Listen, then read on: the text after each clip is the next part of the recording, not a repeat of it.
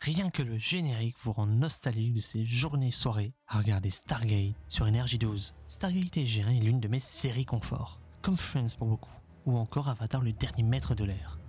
On y suit principalement les aventures d'un groupe d'explorateurs de l'armée de l'air américaine, SG1, dirigé par le colonel Jack O'Neill. Richard Dean Anderson, aussi connu pour son rôle de MacGyver. Et avant que j'entre dans pourquoi j'adore cette série, il est important de parler que cette série fait suite à un film, Stargate, La Porte des Étoiles de Roland Emmerich.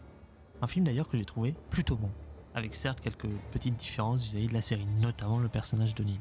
Personnellement, cette série marche pour moi grâce à l'alchimie entre les différents personnages. Le colonel O'Neill, Tilk, Daniel Jackson et Sam Carter pour dire que les originaux ont su une camaraderie qui évolue avec le temps.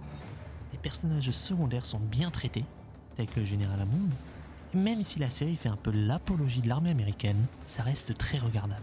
Il y a aussi un côté mythologique avec les Goa'uld ayant évolué sur Terre puis partis dans l'espace, et les Asgard qui me donnaient un shot d'histoire bien passionnant. D'ailleurs, la série à ses débuts mettait bien en avant des peuplades d'humains venant de différentes cultures, comme des Mongols ou des Crêtes, qui donnaient un aspect unique à la série. Au final, j'aime beaucoup cette idée d'aventure épisodique. On ne tente pas de réinventer la roue, l'écriture est sympathique, les personnages le sont tout autant. Les méchants clichés, mais ils marchent, et la SF futuriste, mais en même temps ressemble au monde moderne. En somme, voilà pourquoi c'est ma série confort.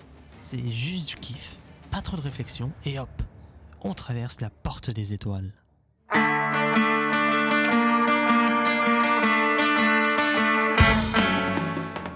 Merci à vous d'avoir écouté cet épisode. Vous pouvez échanger avec moi sur les réseaux sociaux ou par mail. Alors, à la prochaine fois.